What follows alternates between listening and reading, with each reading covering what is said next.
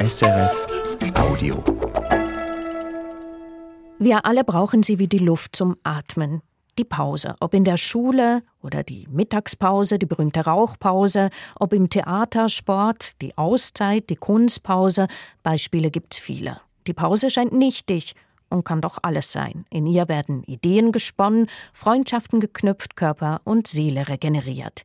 Und die Pause ist in unserem Leben meist völlig unterschätzt, denn immer wieder scheitern wir auch am Pausemachen. Das kleine Glück dazwischen nennt die Autorin und Moderatorin Andrea Gerg die Pause. Sie nähert sich ihr in essayistischen Betrachtungen in einem kleinen Buch, das sie zusammen mit der Illustratorin Moni Port gemacht hat. Eben ist es im Kein und Aber Verlag erschienen. Andrea Gerg ist jetzt mein Gast im Kulturtalk. Mal tief Luft holen, eine Annäherung an die Pause. Ich bin Noemi Gradwohl. Andrea Gerg, herzlich willkommen. Vielen Dank für die Einladung. Beginnen wir doch gleich mit der Pause. Wann haben Sie das letzte Mal eine gemacht? Ja, ich fange eigentlich den Tag fast mit einer Pause an, muss ich sagen, habe ich mir so angewöhnt, weil ich habe zwei Schulkinder und da ist ja doch irgendwie relativ viel los, wenn man da Brote schmieren muss und Frühstück machen und so. Und dann suche ich mir aber immer so eine Zeit dazwischen, wenn die eine noch im Bad ist und die andere schon geht, wo ich zehn Minuten Gymnastik mache. Und das ist für mich so eine kleine Pause, die irgendwie total gut in den Tag reinhilft. Und das habe ich mir seit ein paar Jahren so angewöhnt und habe so eine richtige Sucht danach entwickelt. Also eine Pause, in der Sie Gymnastik machen. Ich denke, das wird nachher noch so ein bisschen unser Thema auch sein, ob das wirklich eine Pause ist. Bei mir, wenn ich meinen Tag Revue passieren lasse, es ist ja noch früh, was wohl die Teepause, auch wenn ich die im Zug gemacht habe. Ich wohne woanders, als ich arbeite. Erst einmal möchte ich Sie, Andrea Gerg, noch ein bisschen mehr vorstellen. Sie sind Autorin in Berlin. Wir haben schon gehört, Sie haben Familie. Sie schreiben in Ihrem Arbeitsleben immer wieder über Alltagsbetrachtungen, nähern sich Phänomenen wie beispielsweise dem Bücherlesen oder der schlechten Laune. Und wir sprechen also ganz klar nicht medizinisch oder biologisch über die Pause. Was interessiert Sie denn an der Pause? Ja, also jetzt, wo Sie das auch nochmal sagen, dass ich ja auch über die schlechte Laune und übers Lesen geschrieben habe, ähm, ist mir selber aufgefallen in letzter Zeit, das sind fast immer Sachen, die ich selber, glaube ich, nicht so gut kann oder die ich nicht verstehe. Also als ich mit diesem Pausenthema ankam, äh, da hat sich mein Mann halb kaputt gelacht, weil der meinte, ah, für Pausen, da bist du ja die Expertin, weil das kannst du ja gar nicht. Und das ist oft irgendwie eine ganz gute Motivation, aber finde ich zum Bücherschreiben, das ist ja auch immer eine aufwendige Arbeit, die man sich noch so nebenher abbringt bringt.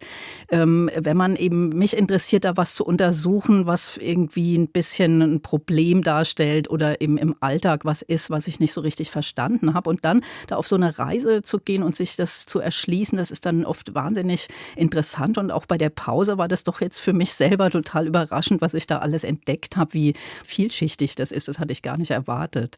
Und genau um diese Vielschichtigkeit geht es gleich hier im Kulturtalk. Erst einmal, grundsätzlich gefragt, was bewirkt eine Pause oder was soll sie bewirken? Naja, ich denke, äh, eine Pause ist ja erstmal eben eine Unterbrechung von einer Tätigkeit, die wir machen, also kein Beenden oder Abschließen, sondern das, was wir gerade tun, soll nach der Pause ja weitergeführt werden. Und deshalb denke ich, das, woran man natürlich als erstes beim Pausieren denkt, ist ähm, eine kurze Erholung von etwas. Also wir machen irgendwie Mittagspause oder sowas ähnliches. Und ich denke mal, das ist eigentlich das, was einem als erstes einfällt. Aber es gibt eben auch noch ganz viele andere Funktionen der Pause. Alle machen anders Pause, das ist auch so eine Erkenntnis nach der Lektüre Ihres Buches. Kann man denn an der Art, wie jemand Pause macht, etwas über die Person erfahren? Ich denke schon. Also das fand ich jetzt auch ganz interessant, dass äh, die tatsächlich so was ganz Individuelles ist und dass wie Menschen Pause machen, wie Sie schon sagen, auch was über deren Vorlieben und äh, Leidenschaften sogar aussagen kann. Also ich persönlich mache lieber eben eine Pause, in der auch was passiert. Und ich habe aber auch viele Bekannte und Freunde, die lieben das einfach rumzusitzen oder eben Tee zu trinken und in die Luft zu schauen oder Wellness äh, zu erfahren in einer Pause, also eher was Passives, wo einem was Gutes getan wird und so weiter. Also das ist schon ein Spiegel, glaube ich, der Persönlichkeit. Das macht sie natürlich wahnsinnig interessant. Pause machen, diese kleine Auszeit, Wir leben in der sogenannten Leistungsgesellschaft. Da wird ja auch immer sehr moniert, wir können ja gar keine Pause machen. Andererseits gibt es dieses Stigma eigentlich der Pause. Wer Pause macht, ist faul, unnütz. Was sagt denn diese Pausenskepsis über unser Leben aus als Gemeinschaft, als auch als Lebensmodell? Ja, das hat mich auch beschäftigt. Das war eigentlich mit der Anlass, um dieses Buch zu schreiben, dass eigentlich fast jeder, der einem begegnet, ja seufzt, ah, ich brauche unbedingt mal eine Pause und äh, egal, was er damit meint, ob er jetzt ein langes Wochenende oder eben eine ganze Auszeit, äh, Sabbatical-Jahr oder sowas meint. Und ich habe mich dann schon gefragt, wie kommt es eigentlich, dass sich alle nach Pausen sehnen und das offenbar so irrsinnig schwer geworden ist, Pausen zu machen, weil wir, wie Sie auch schon sagen, in so einer Leistungsgesellschaft leben, in der eigentlich Effizienz und Tätigkeit oberstes Gebot ist und ja selbst die Pausen auch eigentlich schon wieder so einem Aktivismus unterworfen worden sind. Also der Philosoph Ralf Konersmann, der spricht davon, dass wir in einer Kultur der Unruhe leben, wo eben äh, sogar die Muße eigentlich nur der Wiederherstellung von Arbeitskraft dient. Und das ist ja doch zumindest, finde ich mal, fragwürdig oder bedenklich, weil die ganzen Erschöpfungskrankheiten, die haben ja auch in den letzten Jahren wahnsinnig zugenommen. Ähm, also gesund scheint es nicht zu sein, dass wir uns so pausenlos durchs Leben hetzen. Ralf Kunersmann, er sagt ja, Auszeit muss heutzutage noch produktiv genutzt werden. Sie führen da eine große Skepsis an, die man gut teilen kann. Jetzt haben wir einige Begrifflichkeiten gebraucht. Pause, Auszeit, Muße. Andrea Gerg, was sind da die Unterschiede? Gibt es da welche oder gilt das alles als Pause? Auszeit hat man das Gefühl, ist ja länger als jetzt eben eine Zigarettenpause oder eine Mittagspause. Mhm, aber ich denke, wenn äh, die Auszeit oder was auch immer, wie man es nennen will, eben danach wieder da anknüpft, wo man vorher aufgehört hat, dann kann man das auch als Pause ansehen. Man kann ja auch ein Jahr Pause machen. Aber ich glaube, das kommt eher darauf an, welche Sehnsucht, äh, ja, was für ein Bild dahinter steckt.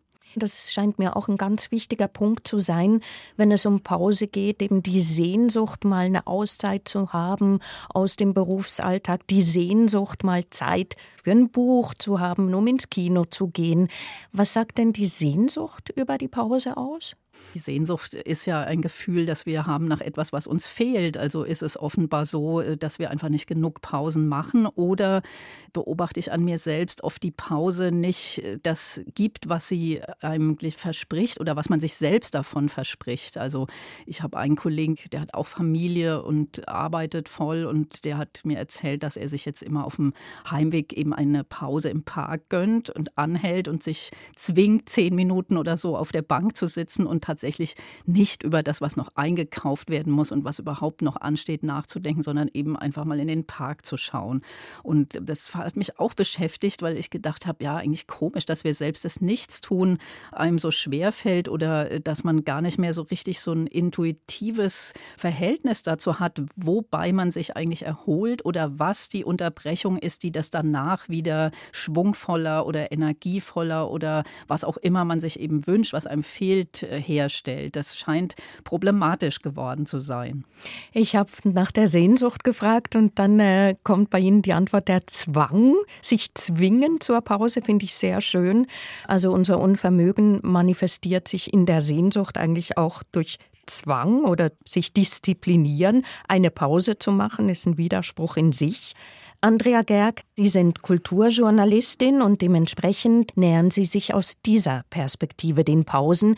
Damit wir so ein bisschen hören, wie Sie das machen, darf ich Sie bitten, uns eine Passage vorzulesen, wo es um eigentlich Ihren Appell an natürliche Pausen geht. Alles klar, mache ich. Auf jedes Einatmen folgt Ausatmen, auf Anspannung Entspannung. Bei einem gemütlichen Päuschen oder im Schlaf atmen wir außerdem langsamer, was beruhigt, den Blutdruck senkt und das Herz stärkt. In Goethes Worten, im Atemholen sind zweierlei Gnaden. Die Luft einziehen, sich ihre entladen, jenes bedrängt, dieses erfrischt, so wundersam ist das Leben gemischt. Stimmt diese Mischung nicht, braut sich schnell etwas Ungutes zusammen und wir treten auf der Stelle. Während der Nachtruhe sind wir ganz bei uns oder wie es Hebbel schon lange, bevor Freud in seiner revolutionären Traumdeutung die dunkle Seite unseres Selbst auszuleuchten versuchte, so schön formulierte, Schlaf ist ein Hineinkriechen des Menschen in sich selbst. In keinem anderen Zustand ist man sich selbst so nah und gewinnt zugleich Abstand zu den Beschwernissen des Daseins. Nicht umsonst rät man bei schwierigen Entscheidungen erst einmal eine Nacht darüber zu schlafen. Auch der Tipp, sich die Vokabeln vor der Klassenarbeit unter das Kopfkissen zu legen, ist nicht ganz aus der Luft gegriffen. Schließlich speichern und festigen wir schlafend, was wir tagsüber geübt oder gelernt haben. Das trifft im Übrigen auch für den Halbschlaf oder beim Tagträumen zu. Wer regelmäßig einfach herumsitzt, zum Fenster rausschaut oder vor sich hin trödelt, gönnt seinem Gehirn einen Abstecher in die sogenannte Default Mode Network Activity, bei der Erlebnisse und Gefühle beiläufig durchgespielt und bewertet werden. Ganz ohne einen Psychoanalytiker zu bemühen oder uns ein autofiktionales Romanwerk abzuringen, beschäftigen wir uns dabei auf sympathisch unangestrengte Weise mit allem, was unsere Identität bestimmt. Und im besten Fall fällt uns dabei auf, dass uns viel mehr ausmacht als all das, was wir den ganzen Tag erledigen, wegschaffen und leisten. In Friedrich Nietzsches Worten, in allen Augenblicken, wo wir unser Bestes tun, arbeiten wir nicht. Arbeit ist nur ein Mittel zu diesen Augenblicken. Also wir sind jetzt genau bei der Arbeit angelangt und das ist natürlich, wenn wir jetzt auf einige Beispiele zu sprechen kommen, genau das, was uns eigentlich den meisten im Alltag, solange man berufstätig ist, am nächsten ist, nämlich die Arbeitspause. Und da lernen wir in Ihrem Buch, das ist ja eine Erfindung der Industrialisierung, was war denn da die Situation, dass es diese Arbeitspause überhaupt brauchte? Naja, äh, vor der Industrialisierung ist es ähm, auf jeden Fall viel mehr die Arbeitsabläufe von so natürlichen Gegebenheiten bestimmt gewesen. Also meinetwegen in der Landwirtschaft ist klar, dass man im Sommer mehr arbeitet als im Winter oder es gab bei den Handwerkern den blauen Montag und Feiertage, die kirchliche Feiertage, die eben die Abläufe bestimmt haben. Dann kam die Industrialisierung und erstmal überhaupt keine Pausen mehr. Also selbst Kinder mussten ja da 16, 18 Stunden zum Teil am Tag arbeiten und dann haben, müssen wir das eigentlich sagen, dass wir das den Gewerkschaften verdanken, dass dann immer kürzere Arbeitszeiten eingeführt wurden und auch regelmäßige Pausen. Also die erste Pausenregelung in einem Tarifvertrag gab es 1873 bei den, beim Verband der deutschen Buchdrucker. Und dann, wie sich das weiterentwickelt hat, das weiß ja jeder. Heute haben wir ja gesetzlich verbriefte Rechte auf Pausen. Wobei auf die Zigarettenpause hat man kein Recht mehr. Das fand ich auch ganz interessant. Aber genau die Zigarettenpause ist ja auch so eine Maßeinheit geworden. Ja, ich gehe mal für eine Zigarettenlänge raus. Ja, das fand ich auch interessant, dass die Zigarette eben auch so quasi ein Kind der Industrialisierung ist, weil sie ist halt schnell bereit. Man muss sie einfach nur aus der Tasche ziehen, während jetzt Pfeife rauchen oder Zigarre, das ist ja auch schon sowas, was mit Muße verbunden ist. Und die Zigarette, die ist kurz und das fand ich auch ganz interessant, dass eben dann zu diesen zeitgeistigen äh, Dingen dann auch immer noch so, ja, eben sowas entsteht, wie dass die Zigarette dann wie so ein Symbol der gehetzten äh, Arbeitszeit ist. Sehr eine ambivalente Geschichte, weil ja auch ungesund, wie wir unterdessen ungesund, wissen. Ja, aber schön. Ich habe früher auch geraucht und finde, das ist schon eigentlich ähm, was, was man auch schwer durch irgendwas anderes ersetzen kann. Das ist ja auch so ein Aufbegehren, wo sich noch sowas wie Individualität einfach durchsetzt. Also die individuelle Pause, das finde ich wirklich sehr spannend in Ihrem Buch, wie die stark mit der Industrialisierung auch verknüpft ist. Man liest da auch die Erfindung der Kantine, was die ausgelöst hat. Bisher wurde das Mittagessen von der meist Hausfrau oder den Kindern, dem arbeitenden Mann, da war man noch so in diesen Denkmustern geliefert. Und mit der Kantine wurde die Familie quasi außen vor gelassen und Berufsleben und Privatleben getrennt. Ja, und natürlich mehr Kontrolle geschaffen, weil durch dieses Eindringen des Privatlebens, in dem da eben die Familie kommt und bringt da irgendwelche Henkelmänner, wie das hier bei uns heißt, mit warmem Essen oder sowas, ähm, ist das ja nicht so kontrollierbar, wie wenn es eine Stechuhr gibt und diese Fabriksirene einfach zur Pause, zur Mittagspause ruft und auch wieder klar macht, jetzt ist die Mittagspause zu Ende und alle in so einen dafür bestimmten Raum quasi tigern und dann da essen. Das äh, hat ja eben alles mit Arbeitszeit Zeitkontrolle mit Effizienz zu tun und äh, gar nicht unbedingt mit irgendwas anderem. Ähm, also auch da fängt eben diese Fremdbestimmung schon an. Andrea, jetzt höre ich was. Was ist ja, das? Ja, jetzt wieder ruhig. Ich hatte mir nur ein bisschen Tee eingeschenkt. Ja, unbedingt. Also wenn Sie kurz Tee trinken wollen, bitte. Wir können gerne jederzeit eine kurze Pause machen. Nee, ist alles gut was Sie vorhin so schön gesagt haben in der Passage, die Sie vorher gelesen haben, als Sie Hebbel zitiert haben, Schlaf ist ein Hineinkriechen des Menschen in sich selbst. Das könnte man oft auch sagen zu Pausen allgemein, wie zum Beispiel der Denkpause. Da gibt es Freizeit von den Gedanken, ein wunderschönes Bild. Anders verhält es sich aber, wenn man die Denkpause verbringen möchte, aber sich im Bett hin und her wälzt. Absolut. Schlaflosigkeit ist ja irgendwie gar keine schöne Pause. Also das wäre ja eigentlich, wenn man es genau überlegt, eine Pause vom Schlafen. Aber die ist ja eigentlich nicht willkommen. Damit kämpfen ja auch sehr, sehr viele Leute.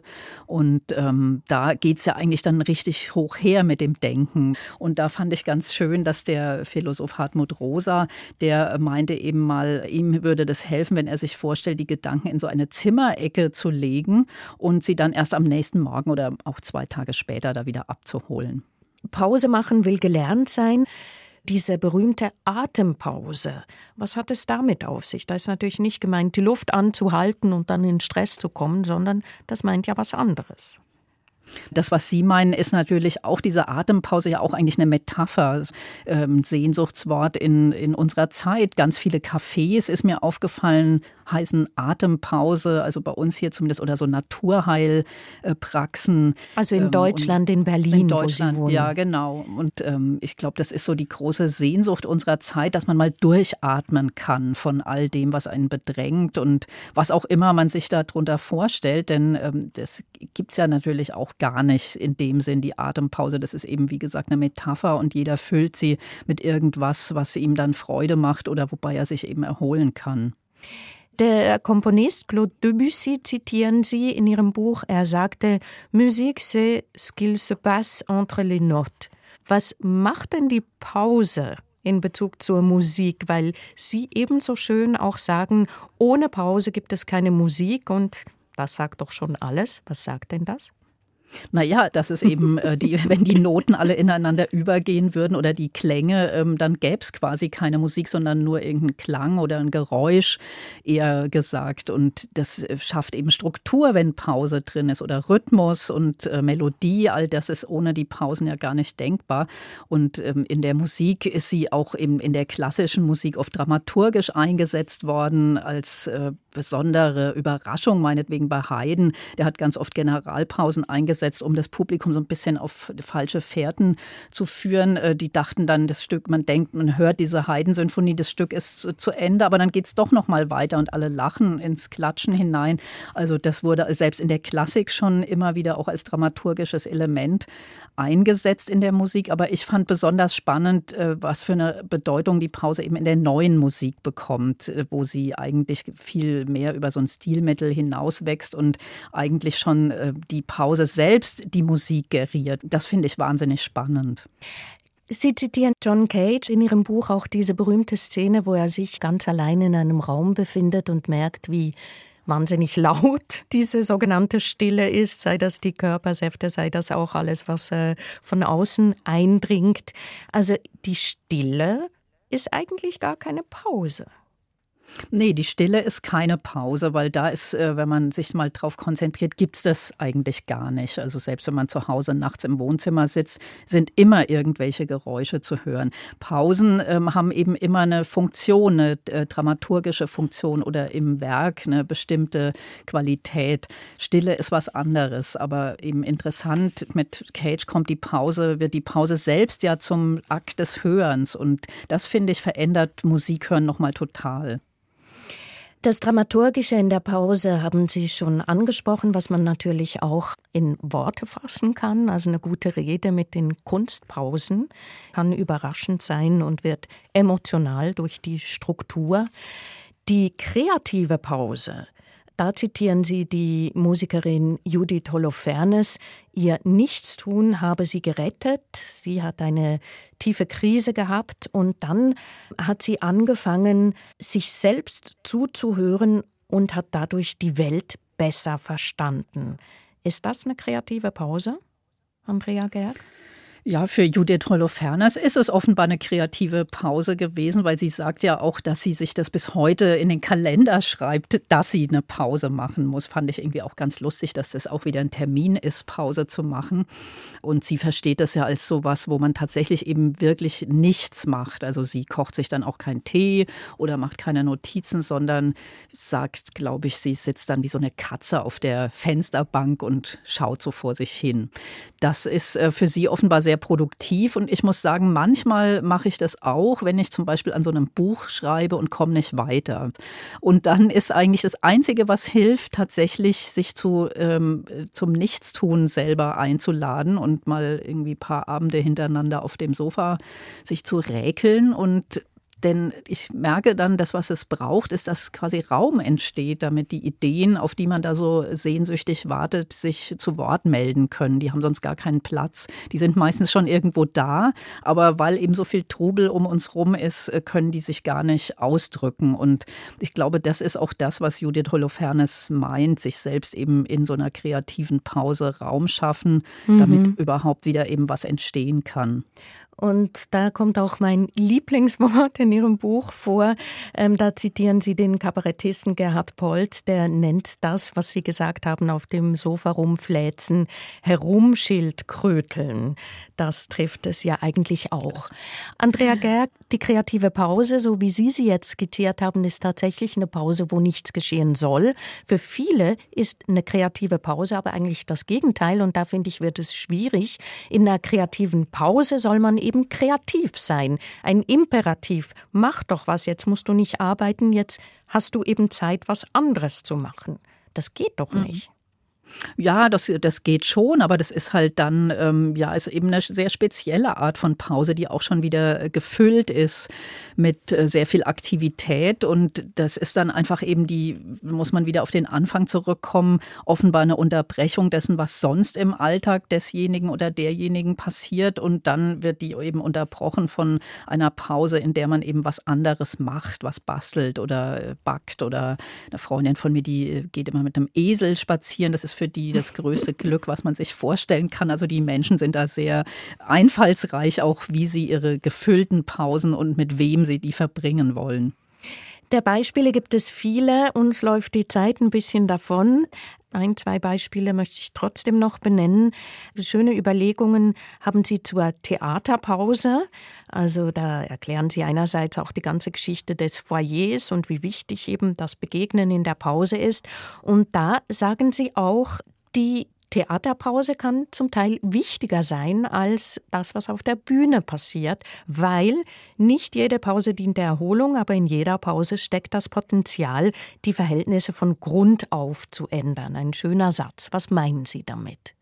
Naja, bei der Theaterpause ist es ja auch für viele Leute ganz wichtig, dass sie da im Foyer Lust wandeln, Glas Sekt trinken und sich unterhalten mit Bekannten, die man da trifft, wo man auch zeigt, ja, wir gehen auch ins Theater.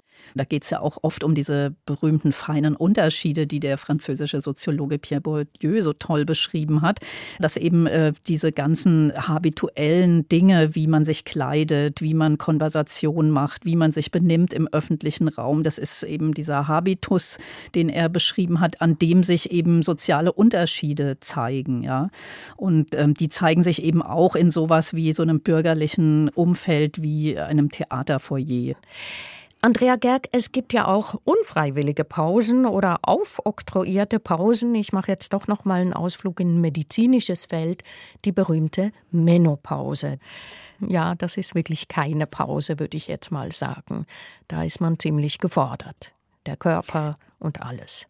Warum das Pause? So?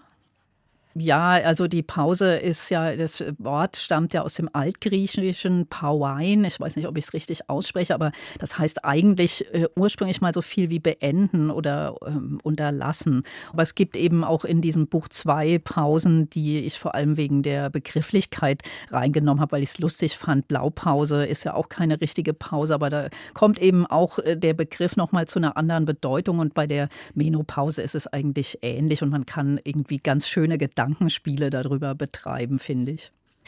Die Blaupause haben Sie erwähnt, das ist eigentlich der Durchschlag, also etwas kopieren durch Pausen. Andrea Gerg, Sie haben das Buch Pause, das kleine Glück dazwischen, zusammen mit der Illustratorin Moni Port entwickelt und gemacht. Was hat Sie denn bei diesen Betrachtungen über die Pause am meisten überrascht?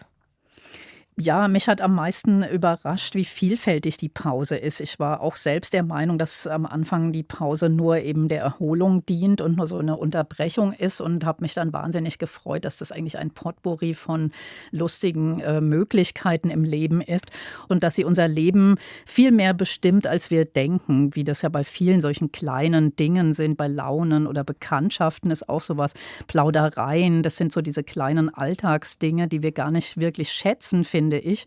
Und eben so eine kleine Kaffeepause, ja, was hat es schon zu bedeuten? Ja, es hat sehr viel zu bedeuten und es verändert vieles im Leben, wenn wir die bewusst wahrnehmen und sie wirklich genießen und regelmäßig machen. Jetzt kommt ja dann gleich die Endjahreszeit mit Weihnachten, Neujahr, sonstigen Lichterfesten und so weiter. Viele nutzen das ja auch, um Pause zu machen, Pause vom Alten. Es beginnt was Neues. Sie haben es schön definiert. Die Pause ist, wenn etwas anhält und nachher in anderer Form weitergeht. Was sind Ihre Überlegungen zu dieser Transition eigentlich, zu diesem Zwischenraum, der ein Jahresende bedeutet? Ja, da muss ich ein bisschen schmunzeln, wo Sie das sagen, weil ich habe gerade einen sehr lustigen Roman dazu gelesen von Nele Polacek. Ähm, da geht es um einen ähm, Protagonisten, der so ein Prokrastinierer ist, also jemand, der alles die ganze Zeit aufschiebt und nicht macht. Und seine Frau hat ihn schon halb verlassen und dann denkt er, okay, jetzt in den Tagen zwischen den Jahren muss ich das alles jetzt machen. Und er schafft es halt irgendwie erst doch wieder nicht. Und wie der sich durch diese paar Tage da laviert und diese Gedanken, die ihm da durch den Kopf gehen, das fand ich schon sehr amüsant amüsant, weil wir schaffen das ja tatsächlich, uns dann immer noch mehr Stress zu machen, wenn solche scheinbaren Freiräume da sind. Und ähm, deshalb, ich schaue immer so ein bisschen skeptisch auf diese geordneten oder angeordneten Pausen. Ich äh, freue mich lieber über welche, die sich zufällig ergeben oder die ich ganz selbstbestimmt einfach einlegen kann. Andrea Gerg, jetzt haben wir durch Ihre Skepsis dem Jahresende gegenüber auch gleich von Ihnen noch einen Tipp bekommen, wie man den quasi über sich ergehen lassen kann, diese Feiertage, in denen man eben liest. Vielen Dank, Andrea Gerg, für Ihre Betrachtungen zur Pause. Das war der Kulturtalk mal tief Luft holen. Eine Annäherung an die Pause von Neumigrat wohl. Ja, ich danke für die Einladung. Dankeschön. Wenn wir also heute mal Pause machen möchten, können wir es ja halten wie die Musikerin Judith Holofernes, einfach mal aus dem Fenster schauen und nichts tun. Und für eine kreative Pause kann dies auch inspirierend sein. Das Büchlein von Andrea Gerg, Pause, das kleine Glück dazwischen heißt es. Illustrationen sind auch dabei von Moni Port, erschienen ist beim Verlag Kein und Aber. Und wenn Sie während unseres Kulturtalks mal Pause gemacht haben, Sie können ihn nachhören unter srf.ch-kultur oder bei allen gängigen Streaming-Plattformen. SRF Audio.